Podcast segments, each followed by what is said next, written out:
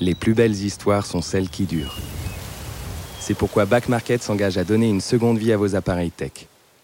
Smartphones, ordinateurs, tablettes, revendez ceux que vous n'utilisez plus et donnez-leur une chance de prolonger leur histoire. Estimez leur valeur sur l'application mobile et obtenez instantanément la meilleure offre de reprise. Back Market est fier de soutenir cet épisode des baladeurs.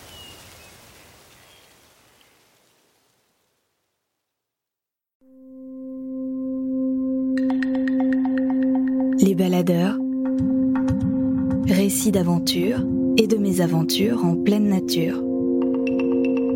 Une série audio du magazine Les Others. Attention, le départ est imminent.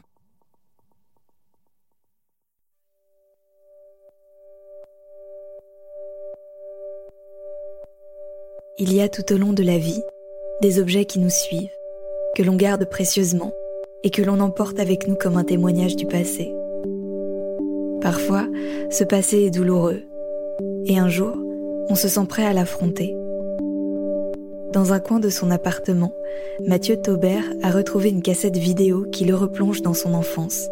À ce jour où, atteint d'une leucémie et allongé dans son lit de l'hôpital Saint-Louis, il a rencontré Christine Janin, Première femme française à avoir conquis l'Everest en 1990, elle est aussi médecin et accompagne des enfants malades sur le chemin de la guérison avec son association À chacun son Everest.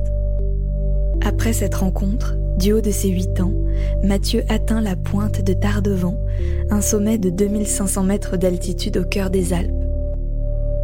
20 ans plus tard, il décide de repartir pour la même aventure, de fouler les mêmes sentiers, de marcher dans ses propres empreintes.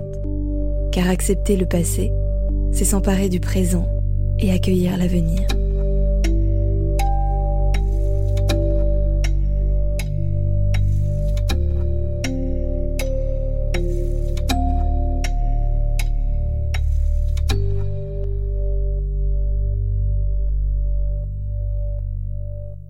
Je regardais un petit peu les affaires que j'avais chez moi.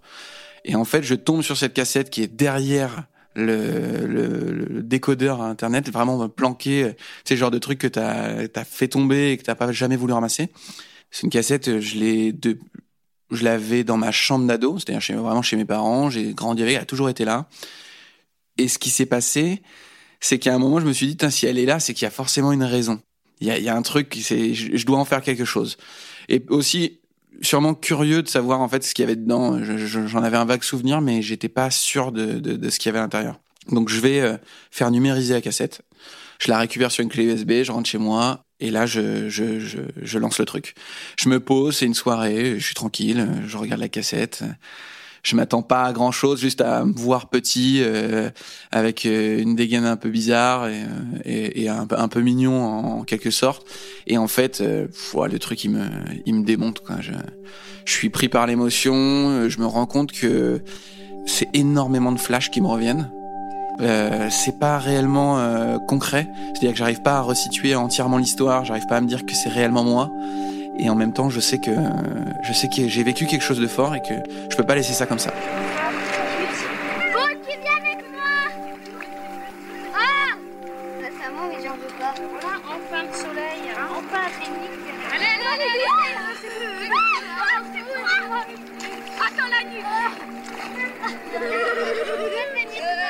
Ce que je vois sur cette cassette, c'est euh, déjà un film euh, qui a bien vieilli. C'est-à-dire que c'est un montage pas très rythmé, avec une musique qui devait être une musique libre de droit, donc qui est horrible. Mais en fait, tout ça, tu l'oublies, puisque en fait, c'est l'histoire de d'une bande d'enfants qui vont aller euh, faire une ascension de la pointe de Tardevant et qui vont euh, repousser les limites que leur impose leur corps, puisque ces sept enfants sont atteints d'une maladie qui est la leucémie. Donc, euh, les sept enfants partent avec des guides et une femme, une femme qui est vraiment spéciale, qui est Christine Janin, fondatrice de l'association, à chacun son Everest, mais aussi euh, première femme à avoir euh, euh, gravi l'Everest euh, sans oxygène et euh, première femme à avoir battu de nombreux records dans tout ce qui est domaine d'expédition et, et, et d'aventure. C'est un médecin, médecin aventurier explorateur. Euh, donc on part avec elle. Euh, sur cette cassette, on peut voir euh, les enfants qui vivent. C'est très innocent en fait. Tu vois les, les enfants, ils, ils, sont juste en train de marcher entre eux, assez contents. Des fois, tu as certains plans face à des paysages qui sont juste monstrueux pour un enfant, même pour quelqu'un qui n'a jamais été voir la montagne, puisqu'on vient quand même de, tous de d'hôpitaux. Et donc c'est cette bande d'enfants va monter un sommet, symbole de l'ascension jusqu'à la guérison. Et moi, je fais partie de ces enfants. Euh, donc on est en 96 et j'ai environ 8 ans. Mathieu Allez, allez Mathieu, finissez d'accord Voilà. Et vous redescendez si vous voulez mettre de la crème. La première fois que je rencontre Christine Janin, c'est donc le 30 septembre 1993. Donc euh, je, je suis au tout début de mon hospitalisation. Je suis au tout début de ma maladie. Donc c'est vraiment tout récent, c'est nouveau. Euh, pour moi comme pour mes parents. Donc je suis vraiment tout petit. Et euh, elle rentre dans ma chambre d'hôpital et elle diffuse un film sur son exploit sur l'Everest. Elle a ce palmarès derrière elle et elle veut en fait le partager avec nous pour nous faire comprendre euh, le parallèle entre son combat pour atteindre le sommet de l'Everest et le nôtre pour atteindre la guérison. Elle, me montre ce film. moi, je suis bluffé parce que j'ai l'impression que c'est tellement dur. Il y a une image qui, qui me sera gravée à vie. C'est c'est cette image de d'elle en train de souffrir à quelques mètres du sommet de l'Everest. Elle est euh, allongée dans la neige et en fait, elle, peine à retrouver son souffle. Et en fait, elle va prendre le temps de, euh, bah de, se calmer et de retrouver euh, le souffle nécessaire pour finir et aller jusqu'au sommet. Et cette image, elle est forte parce que tu, tu vois quelqu'un que tu imagines comme extrêmement solide. Enfin, ça reste une, aventurière pour un enfant de 6 ans. Et tu la vois en fait flancher, se remettre en question, peut-être ne pas y arriver, et puis ça semble tellement dur. Et, euh, et en fait, elle explique à mes parents qu'elle veut emmener des enfants euh, gravir une petite montagne, euh, symbole de symbole de, la maladie, quoi. Et euh, je sais que pour mes parents, c'était euh, c'était impressionnant parce que bah, un, j'avais jamais été à la montagne, on habitait Paris, on était parisiens, c'était c'était tellement lointain pour moi. Et, et je pense que pour mes parents, c'est aussi ce qui est très lointain, c'est de se dire que j'aille passer euh, une semaine à la montagne alors que euh, il y avait une autre, enfin il y avait vraiment une, autre aventure qui m'attendait, qui était très difficile. Mais ils n'ont pas hésité une minute parce que je pense qu'ils se sont dit euh, ça peut être tellement tellement beau, tellement fort pour lui et puis puis ça va lui faire du bien. Donc à la fin de cette cette rencontre, je pense qu'ils se mettent d'accord sur sur le, le, fait de se recontacter et que je, je rejoigne l'association et que je, je parte avec avec Christine entre les deux, moi, je, je, bah, je suis le, le, fil de, de, la maladie. Je, j'ai les, les, traitements. Euh, je, enfin voilà quoi, un enfant qui essaie de se battre contre cette maladie. Et euh, en 96, euh, c'est le grand départ pour pour Chamonix. Faut que tu touches le caillou là. Tiens, poussez-vous un peu parce qu'il y a l'ombre et il faut que. On est au cou. Au col. Ouais.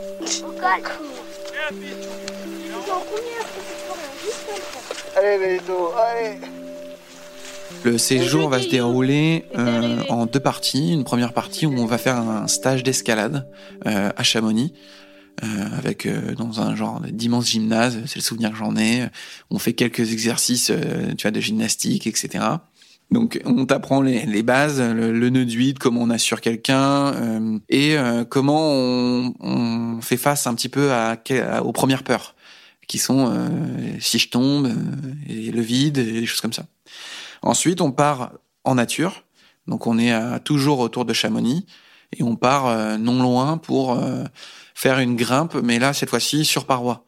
Encore une fois, on se parle d'enfants de 6 à 14 ans donc on n'est pas sur des euh, immenses falaises, on est sur une petite paroi accessible, mais qui nous permet de, euh, bah, de tester ce qu'on a fait appris euh, dans le gymnase et, et puis bah, d'être nos premiers pas en pleine nature.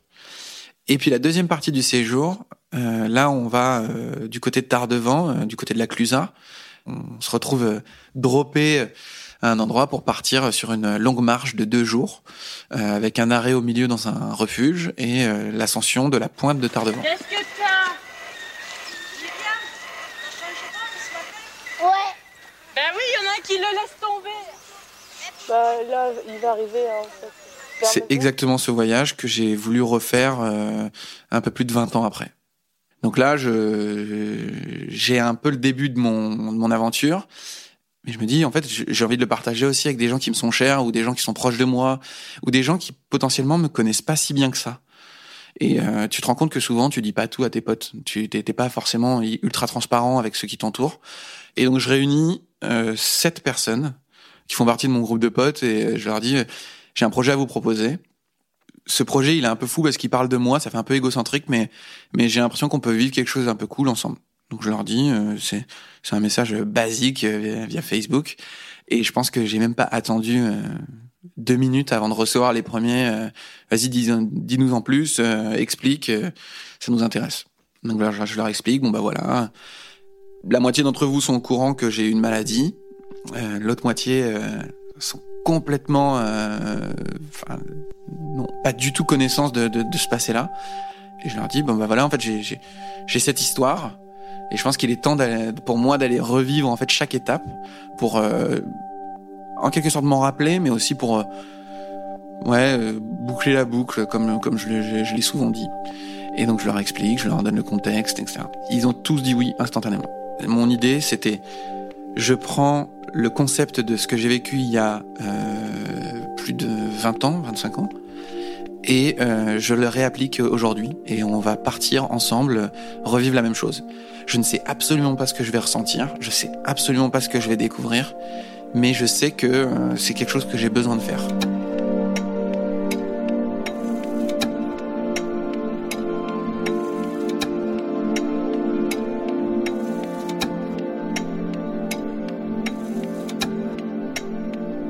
On est maintenant au complet, on sait qu'on va être euh, les sept à partir. Et en fait, c'est l'un d'entre eux euh, qui est euh, réalisateur, qui me dit, mais en fait, il faut donner vie à tout ça et il faut qu'on en fasse un film.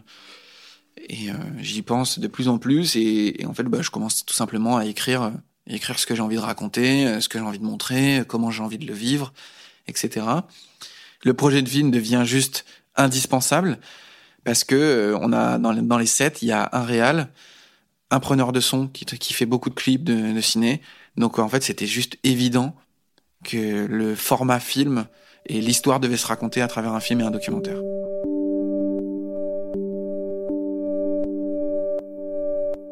J'ai euh, pour projet de, vraiment repasser par toutes les étapes, c'est-à-dire de refaire exactement le même tracé.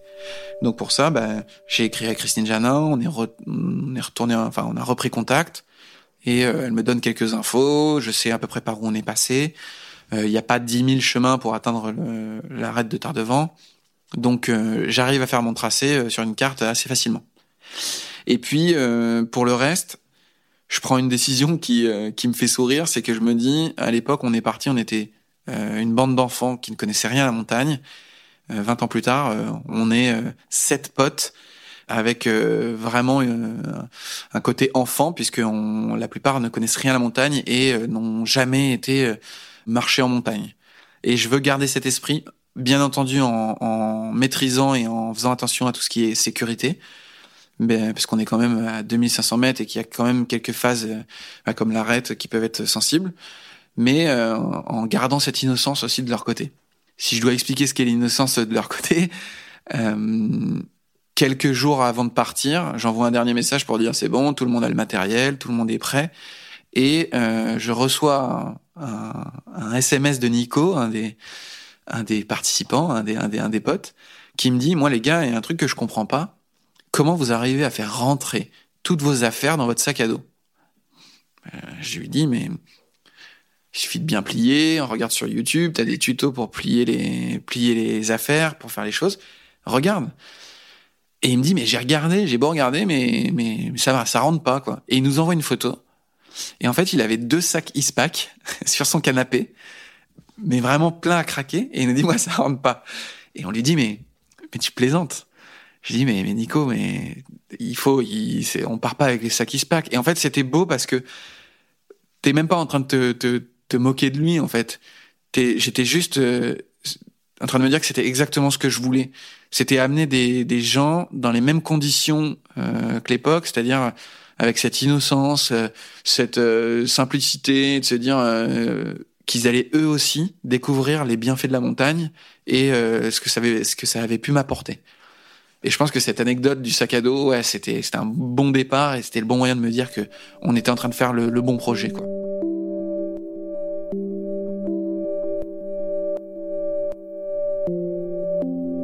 On avait loin un van euh, sur internet, on s'était dit allez on prend le van, on part de Paris le soir après le boulot et on atteint la Clusa dans la nuit, on dort dans le van et on commence à marcher dès le matin. Ça, c'est ce que tu t'imagines.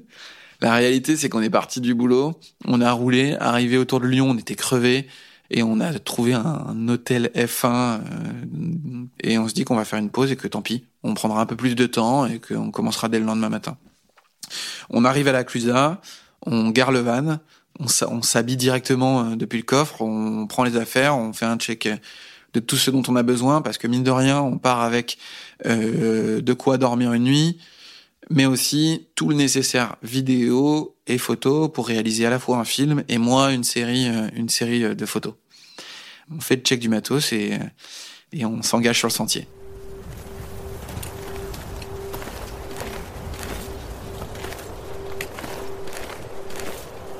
Avant de partir euh, pour euh, Tardevant, j'ai des j'ai des souvenirs. Euh, c'est vraiment des flashs. C'est vraiment pas concret. C'est vraiment pas chronologique. J'ai le souvenir d'un chien qui nous suit pendant des kilomètres et des kilomètres sans que personne ne sache à qui il appartient. j'ai souvenir de, de, de grandes rigolades, de, de grands moments d'amitié, de complicité dans, dans un refuge. Et, euh, et surtout, j'ai un souvenir particulier, c'est euh, l'arrête, la dernière arrête, qui, euh, dans mon souvenir d'enfant, est la traversée d'un nuage. J'imagine vraiment ça comme ça. Si je devais le dessiner aujourd'hui, c'est euh, on marche sur un, sur vraiment une, fine portion de terre. autour de moi, c'est le vide, et on est en train de marcher à l'intérieur d'un nuage. Et ça, toute ma vie, je vais, je vais avoir cette image-là, mais je vais pas y croire. Je vais, je vais me dire, ça c'est ton cerveau d'enfant qui, qui a symbolisé ça. C'est cool, c'est beau, mais, mais, je pense pas que c'est possible. Je pense pas que c'est la réalité. Vous avez bien mis les cafouets 98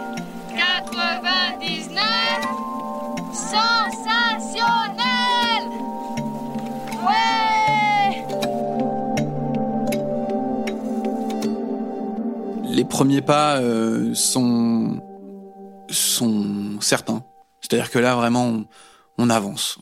On est on a un bon rythme. Euh, euh, je pense qu'on va beaucoup trop vite. On est excité, on est tout content, mais on, est encore dans la vallée. C'est c'est assez chouette. Et ce qui est assez drôle, c'est que ben le chemin commence à monter. Puis c'est marrant, les, les discussions, elles se commencent à se faire de de moins en moins fréquente. On sent qu'on est tous en train de se dire Ouh là là, on aurait peut-être dû se préparer en fait pour euh, physiquement pour monter. On est on est bien chargé. Hein. On est on a beaucoup trop de matériel. C'est des grosses caméras, c'est euh, une perche, euh, le, le, matériel pour enregistrer le son, mais on, on avance. Et euh, la météo est plutôt bonne, il fait il fait assez beau. Donc euh, vraiment, il y a un bon esprit. Euh, c'est un peu la, la, petite colo qui, euh, qui commence son aventure. Et puis plus ça grimpe, euh, plus euh, plus on commence à, à sentir le, je pense un le poids de, de toutes les cochonneries qu'on a pu manger. il faut savoir qu'avant de avant d'avoir commencé à monter, on, on, a eu la merveilleuse idée de se dire qu'il fallait peut-être qu'on mange un petit morceau dans un petit restaurant. Et en fait, on a on a tous fait une énorme tartiflette. Donc, euh, bah, ça a pas loupé. Euh, quelques quelques kilomètres après euh, le parking euh, où on a garé le van, euh, bah, on est en train de regretter la tartiflette et les pintes de bière qui l'accompagnaient. en plus de ça, en parallèle, on a, on sent que le, la météo commence à changer progressivement. Et elle commence à, à, virer vers quelque chose qui est plus du euh, averse, vent et, euh, et un peu plus. Mais on reste positif. Et puis euh, l'objectif, c'était de se rendre au niveau du lac de Tardevant pour s'installer, euh, mettre la tente et dormir au pied du lac avec une vue incroyable. Ça devait être magnifique. Enfin, encore une fois, euh, c'est ce que c'est ce qu'on a en tête. Et ensuite, sur le jour 2, euh, partir du lac de Tardevant pour atteindre le, la pointe de Tardevant à 2500 et quelques mètres. Euh, quand on arrive quelques mètres en dessous du lac de Tardevant, euh, il y a un genre de refuge auquel on, prend le temps de, boire un verre, mais surtout de, voir que les, nuages qui, étaient jusqu'à présent euh, qui stagnaient dans la vallée étaient en train de, remonter tout doucement en fait vers nous, vers, la, vers la pointe, et on est très lucide sur le fait qu'on va terminer euh, cette journée par du mauvais temps. Donc ça, on le sait, on, on en discute, on prépare déjà les protections pour la caméra, pour le matériel sonore, pour les appareils photo, et puis même pour, pour nous-mêmes, hein, pour être sûr que rien ne sera mouillé. Mais, mais voilà, on continue. Et puis, euh, puis bah simplement, c'est c'est pas une averse de pluie qui nous tombe dessus, mais euh, mais mais de neige et, euh, et de plus en plus forte. Donc on décide de faire demi-tour. On avait croisé euh, en montant une petite euh, cabane euh, et on se dit on va redescendre aller quelques mètres plus bas. On va redescendre à un pas, à une allure un peu plus poussée, et on va voir s'il y a une clé quelque part, rentrer dedans pour aller se mettre à l'abri, pour passer la nuit.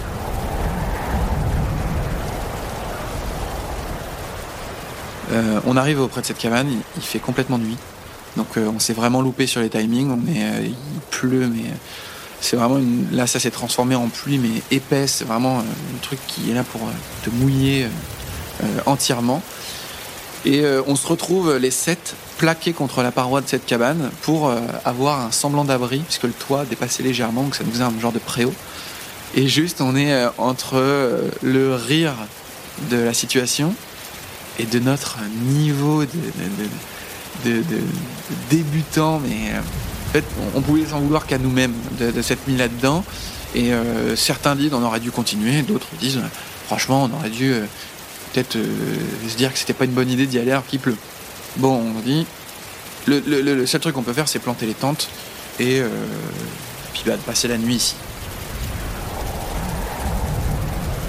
Je plante ma tente dans, la, dans le noir complet sous la pluie, c'est c'est franchement pas euh, le meilleur euh, le meilleur euh, dressage de camp que j'ai pu faire. Et surtout pour eux qui est une première hein, de faire un bivouac comme ça c'est pas une première expérience euh, on avait quand même prévu de se dire enfin on avait prévu de faire un, bon bivouac avec euh, pas de feu puisque c'est interdit mais juste de se dire euh, voilà un bon réchaud un bon un bon thé une soupe euh, de la bouffe du lyophilisé histoire de se réchauffer et ben tout ça on oublie euh, on mange un bout de saucisson, on fait euh, vaguement un thé, et euh, le seul truc qu'on veut, c'est aller se mettre dans la tente, euh, chacun dans nos tentes. Euh, on avait bien, bien, bien euh, transpiré pour monter jusque là où on en était. je pense qu'on n'était pas préparé, donc la fatigue, je m'endors. Par contre, ce qui est intéressant, c'est que je sais que quelque chose m'attend. Je sais qu'il va se passer quelque chose. Je sais que le lendemain, ça va être une journée très importante. Et je suis pas le seul à le savoir parce que euh, je reçois un SMS euh, à un moment où j'arrive à capter quelque chose de euh, mes parents qui euh, me demandent comment ça se passe et on sent que eux, à distance, sont en train de vivre l'aventure la, avec moi en fait. Ils sont en train de revivre aussi cette histoire.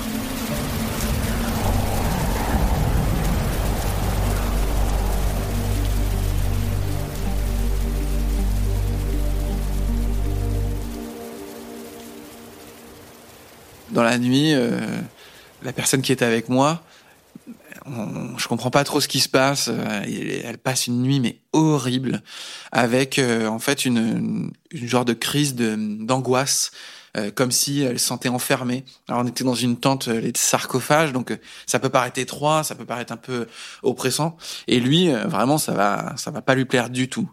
Et je le revois commencer par tourner me dire que peut-être qu'il faut qu'il se mette dans l'autre sens. Donc il se met dans l'autre sens dans la tente. Je me dis mais il doit pas aller très très bien. Et à un moment, alors qu'il faisait assez froid hein, et puis il pleuvait, il sort en caleçon euh, et il me dit euh, ah je me sens pas bien là. Là il faut que j'aille dehors. Et moi je commence à me dire mais c'est pas possible. Qu'est-ce qu'il nous fait là?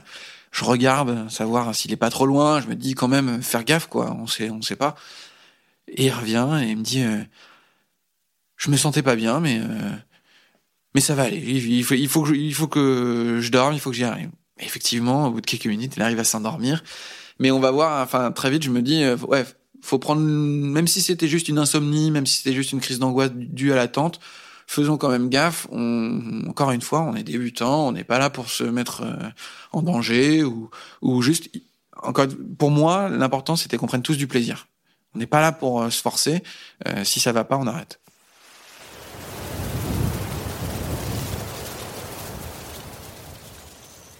Le lendemain, c'est un autre tableau qui se dresse face à nous. Je dézippe ma tente, je sors. Il fait un soleil magnifique. Et surtout, on est réveillé par les cloches de ces chèvres qui sont autour de nous. Je me dis, c'est incroyable. J'ouvre.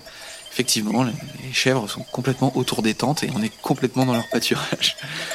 Et le premier truc que je vois, c'est que c'est que j'ai les mains, euh, quand je suis sorti de la tente, j'ai les mains en plein dans, euh, dans, euh, dans les, crottes des chèvres qui sont juste partout. Donc on est vraiment au milieu de leur, toilette.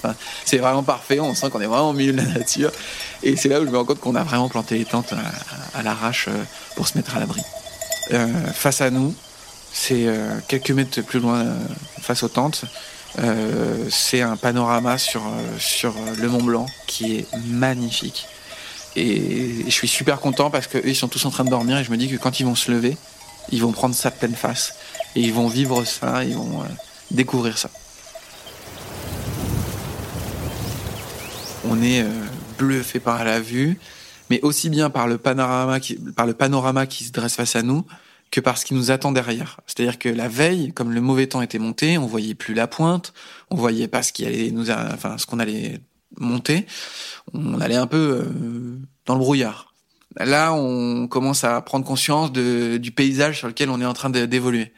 Et c'est magnifique, c'est super beau, le soleil tape, il est en train de se lever, on sent qu'on se réchauffe, on prend le temps de se faire un bon petit déjeuner pour se dire, voilà, on n'a pas eu le temps hier soir de savourer ce moment, prenons-le ce matin et on, et on verra ensuite.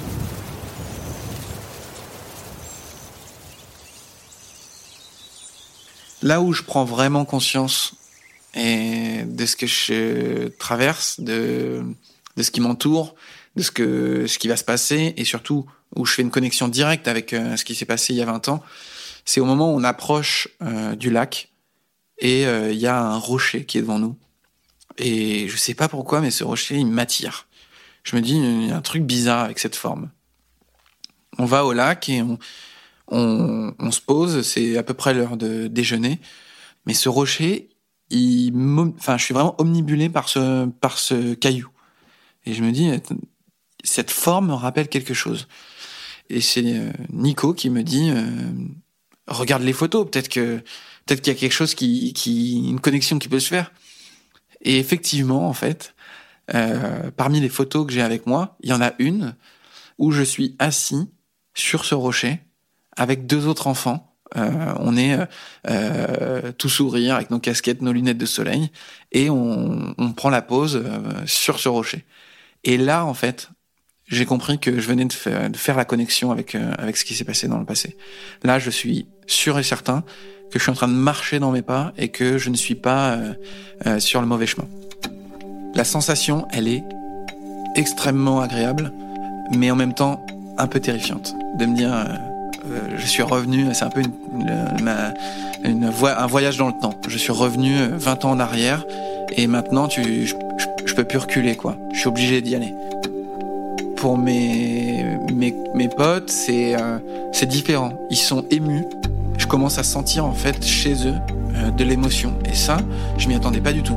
C'est-à-dire que vraiment, je m'attendais à ce qu'ils soient intéressés, qu'ils soient curieux, euh, qu'ils soient motivés, mais, mais qu'ils soient émus, non. Je, je, je pensais pas que ça les toucherait autant. Mais je commence à sentir en eux cette volonté d'aller en haut, pas pour dire on a rempli la mission, non, c'est ils, sont, ils sont en train de le faire pour moi.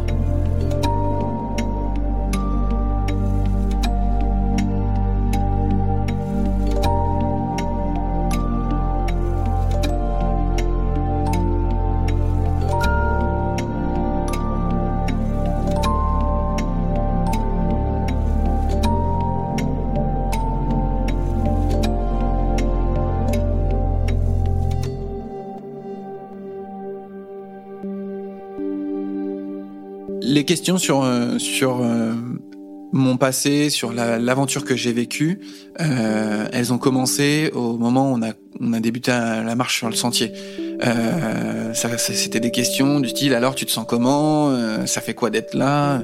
C'était difficile de répondre au début puisqu'on on, on sent rien. C'est le début, on marche, on sait pas trop où on est. Donc ça, ils l'ont ils l'ont vite senti. Donc les questions elles se sont très vite recentrées sur la maladie et, et, en- et je dirais que la première partie de l'ascension, ils ont cherché à comprendre euh, ce que j'avais pu vivre euh, sur cette maladie, ce qu'elle était, et euh, sur les traces qu'elles avaient pu laisser euh, chez moi. C'est marrant de voir que pour eux, c'était aussi une, une- une genre d'ascension, quoi. Ils commençaient par comprendre la maladie, pour euh, ensuite euh, mieux la, la cerner, pour pouvoir interpréter ce que j'avais pu vivre il y a 20 ans, et en fait pour vivre pleinement euh, l'arrivée au sommet avec moi. Donc je trouvais ça hyper cool leur démarche. Je trouvais ça hyper intéressant, hyper euh, généreuse. C'était évident qu'il fa- qu'il fallait que je me je m'ouvre, que j'accepte d'en parler beaucoup plus librement et que je leur donne plus de détails. Donc on a parlé de euh, bah, de comment on a trouvé ma maladie, comment on l'a détectée, comment euh, je l'ai gérée, comment je l'ai gérée par la suite sur du moment de l'adolescence ou des choses comme ça. Et puis euh, et puis voilà, les questions ont continué. Je dirais que les, questions ont continué jusqu'au sommet. On part du lac, euh, on a repris des forces, on, sait que c'est la dernière euh, ligne droite, et plus que de se dire euh, il faut savourer chaque moment, on se dit juste que bah ça y est, c'est bientôt la fin de l'aventure. Donc euh, on a les yeux grands grands ouverts et euh, chaque pas euh, est un, on essaie de, de, de s'en rappeler en fait. Et puis surtout le décor change. On n'est plus sur de la, on a quitté les bois, on n'est plus sur de l'herbe ou du petit chemin de terre. Là, on commence à être sur du caillou. Il commence à y avoir de la neige. Donc, on commence à avoir un autre décor qui se dessine. Et mais on continue de monter jusqu'au moment où on atteint euh, la crête. Et là, euh, c'est ben là, c'est pour quelqu'un qui n'a jamais vu ça, c'est impressionnant. C'est-à-dire qu'on passe de- d'un flanc de montagne à vraiment la crête. Donc, face à nous, c'est du vide. Et, euh, et on prend bien cinq minutes à s'arrêter là, à regarder et à juste euh, s'en mettre plein les yeux et de se dire waouh. On est à combien d'altitude 2060. 2300. Et c'est à ce moment-là qu'Hélène nous dit mais et du- là on est au sommet ou qu'est-ce qu'on fait? Moi je lui dis mais non non, euh, là on va suivre la crête et on va aller jusque là-bas, jusqu'à cette petite pointe que tu vois. euh. Et c'est vrai que d'un point de vue de perspective, c'est un peu trompe-l'œil. On se demande comment on y va parce qu'on on va pas marcher sur cette arête parce que ça fait un genre d'illusion. On a vraiment l'impression que c'est un fil tendu. Et non non, il y a un genre de petit chemin euh, qu'on emprunte, qu'on prend doucement. Euh, clairement, on n'est pas seul. Enfin, on est un peu impressionné. Hein. Même moi, il y y a quelques moments où je prends le temps de m'asseoir pour me dire, oula, on est quand même haut. Et euh, on prend le temps de, de marcher le long de cette de cette arête jusqu'à ce qui est pour moi le moment le plus beau de de ce week-end, qui est le, le- c'est ce moment du nuage où euh, sur la dernière ligne droite, on sent qu'un genre, on passe à travers un nuage. Qu'on est en train de marcher dans un genre de brouillard. On marche euh, et je me mets à sourire. Je me mets un peu à rire. Alors, je sais pas si je ris ouvertement et les autres l'entendent, mais mais en tout cas, euh, je dis à Laurent, euh, bah c'était pas un rêve. Alors lui, il comprend pas trop ça. Euh, je lui dis non, non, c'était en fait le souvenir. Et donc je lui explique le souvenir que j'avais de ce moment, de cet endroit, il est réel. Et là où je me suis senti être un peu un menteur ou un conteur, euh, quand j'étais euh, ado ou plus jeune, euh, quand je racontais l'ascension, ben en fait je mentais pas. C'est vraiment comme ça. On passait à travers ce brouillard qui faisait que derrière la pointe se révélait.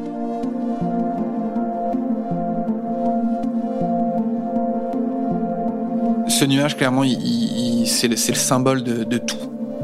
Euh, c'est marrant parce qu'on pourrait s'attendre à ce que je retienne le sommet, uniquement le sommet. Ce nuage, il, a fait, euh, il a fait tout le travail que j'espérais. Il a, il m'a reconnecté à mon imaginaire euh, d'un enfant de 6 ans.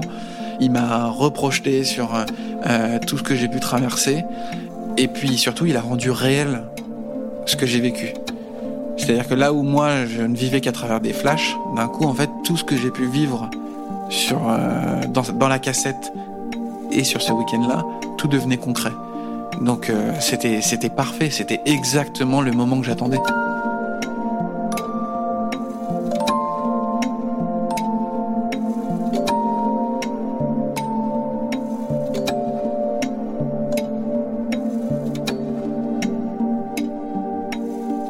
Quand je suis arrivé au sommet, le premier truc c'est que j'ai hurlé. Alors que je suis pas du genre à faire ça. Euh, je suis pas du genre à avoir ce genre de comportement, tu vois, d'être vachement sur l'émotion ou de l'exprimer comme ça, un peu trop euh, face caméra. Mais là, je suis arrivé, j'ai hurlé plein, euh, plein poumon, comme pour me décharger. Et après, c'est euh, me tourner, regarder que, vérifier que les autres sont en train de me rejoindre et, euh, avoir les, les larmes qui me tombent. Je, c'est peut- c'est indéfinissable. Il y a trop, beaucoup trop d'émotions qui arrivent, c'est-à-dire qu'il y a de la fierté, il y a, du bonheur, il y a de la tristesse. C'est une recette complète de toutes les émotions qui, t'arrivent d'un coup. Encore une fois, c'est pas tant la prouesse sportive, puisqu'il y en a aucune. C'est un sommet de 2500 mètres. C'est on se parle pas d'avoir atteint le Mont Blanc ou l'Everest. Il y a pas de, mais c'est mon sommet à moi en fait. C'est mon ascension elle était plus dure qu'une. Enfin, je la, considère aussi longue et douloureuse qu'une ascension euh, de l'Everest, parce que je suis passé par. On passe par des émotions, on passe par des doutes, on passe par des beaucoup de questions, et au final, euh, au final, la réponse, elle se trouve euh, au moment où on pose le pied sur la pointe. Mais je me rends compte qu'il y a une personne qui n'a pas suivi, qui est Hélène, qui lui a été pris de vertige. Euh, au moment où on a on atteint la crête, en fait, il, il se rend compte que vraiment euh, il a des vertiges. Il, il est pris euh, par cette sensation et il avançait vraiment euh, assis euh, le long de la crête, euh, apeuré, etc.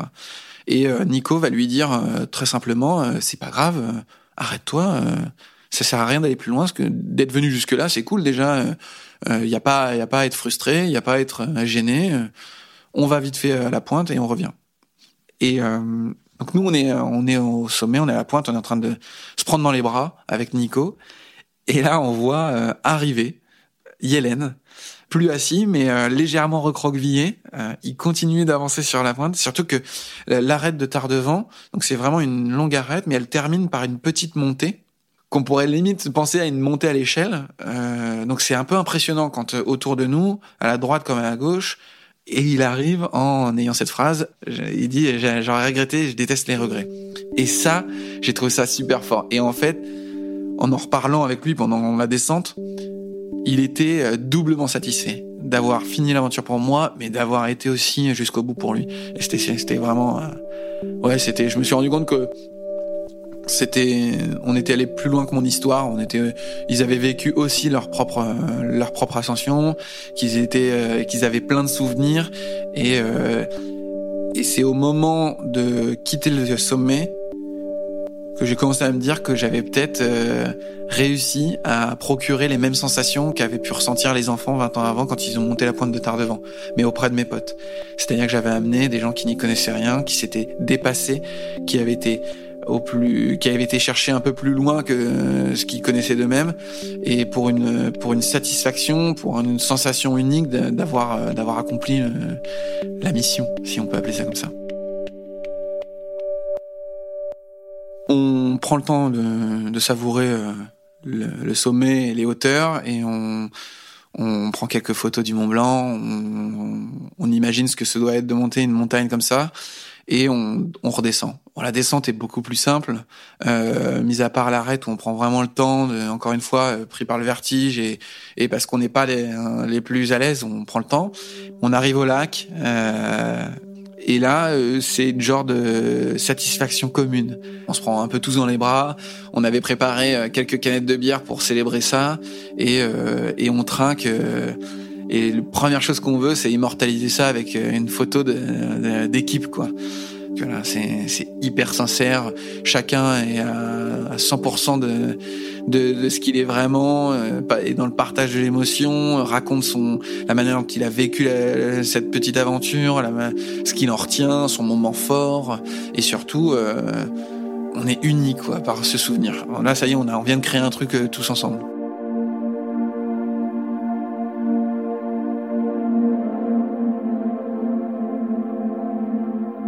La deuxième partie du voyage, c'était de ensuite reprendre le van et aller euh, jusqu'à la maison euh, de l'association qui se trouve à Chamonix, qui est une maison incroyable euh, avec des structures impressionnantes qui n'existaient pas au moment où moi j'étais malade et au moment où je vis cette aventure. Donc ça c'était la deuxième partie où on rencontrait Christine et simplement bah, c'était des retrouvailles 20 ans après autour d'un gros paquet de photos que j'avais ramené, d'un livre et, euh, et de mes souvenirs.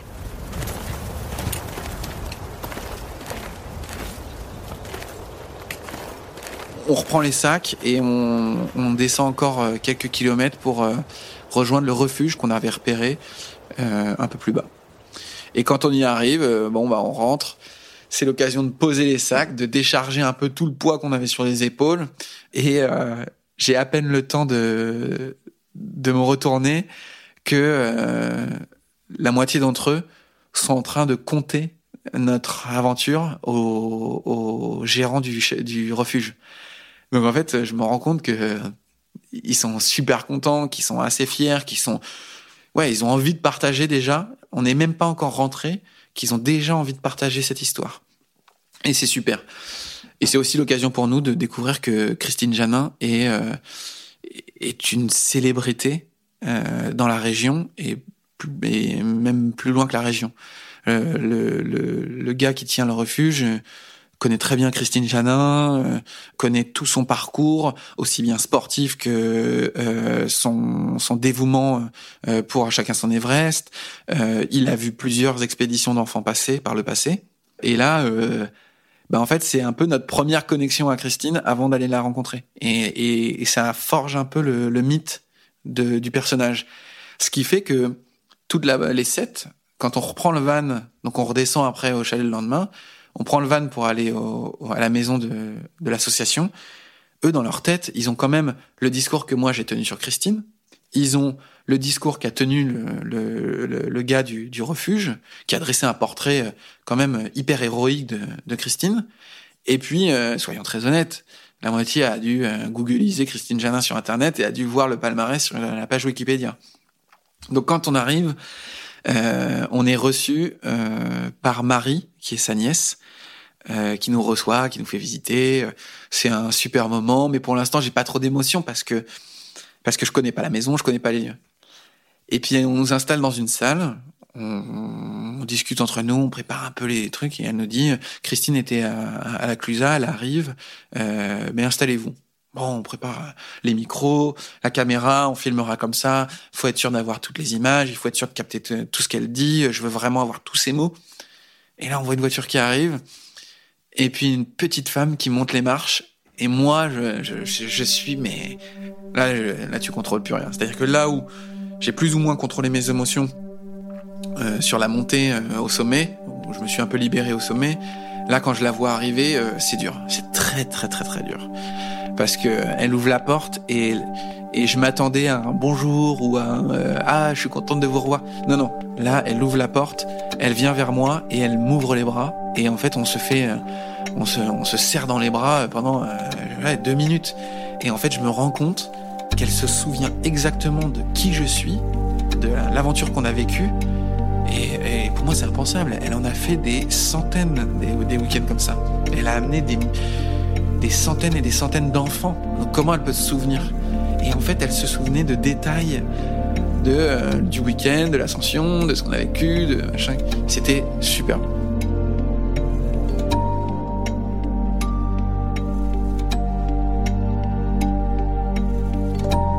Donc on a discuté de chacune des photos, du week-end. Puis après, voilà, a parlé de l'association, de, de ses envies, de, de, de ce qu'elle avait pu vivre, de, de, ce qu'elle ressentait, ce que son combat était toujours là, de la force qu'elle avait en elle. Et, euh, je pense que j'ai ressenti autant de joie, de bonheur dans ses yeux que, moi je pouvais en avoir dans les miens. Ce qu'elle m'explique, c'est que sa plus grande satisfaction, c'est de voir des, des jeunes comme moi revenir et euh, revenir euh, bah déjà en bonne santé, euh, avec un souvenir euh, magnifique de ce qu'ils ont vécu avec l'association et, euh, et heureux de partager ça. C'est pour ça qu'on dit que la boucle est bouclée, c'est on a l'impression d'être revenu et, et c'est un peu notre manière de dire merci. Et le, et le câlin pour se dire au revoir a été, a été deux fois plus long que celui pour se dire bonjour, donc euh, ça veut tout dire. Et ce qui est dingue, c'est qu'on continue d'échanger des mails de temps en temps et, et on sent qu'on on s'est reconnecté. Je pense que je, je- j'en étais pas conscient, mais, mais c'était quelque chose que j'avais besoin de faire. Et c'était, euh, c'était une connexion que j'avais besoin de, d'avoir.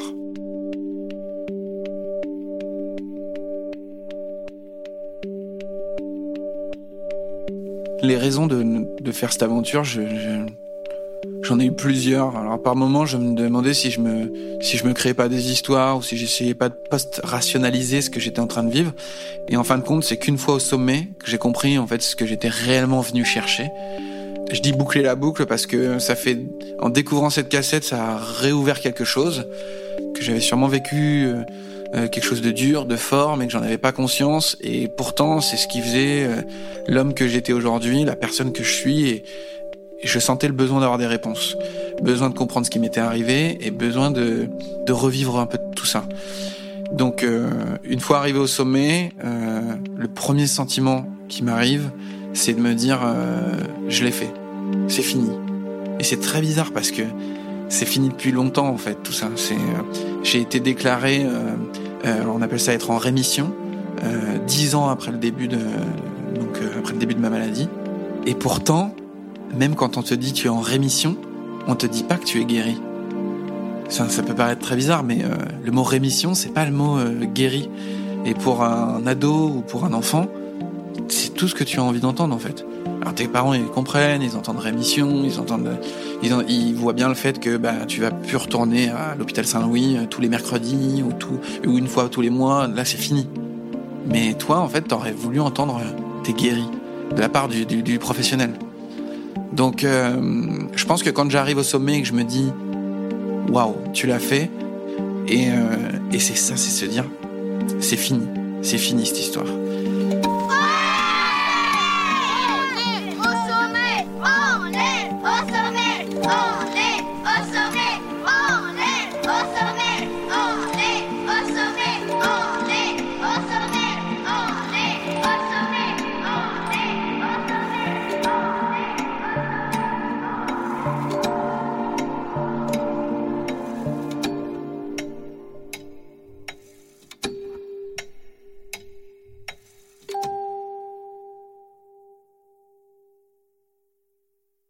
Le documentaire L'autre versant, réalisé pendant cette quête du passé, est disponible sur notre chaîne YouTube.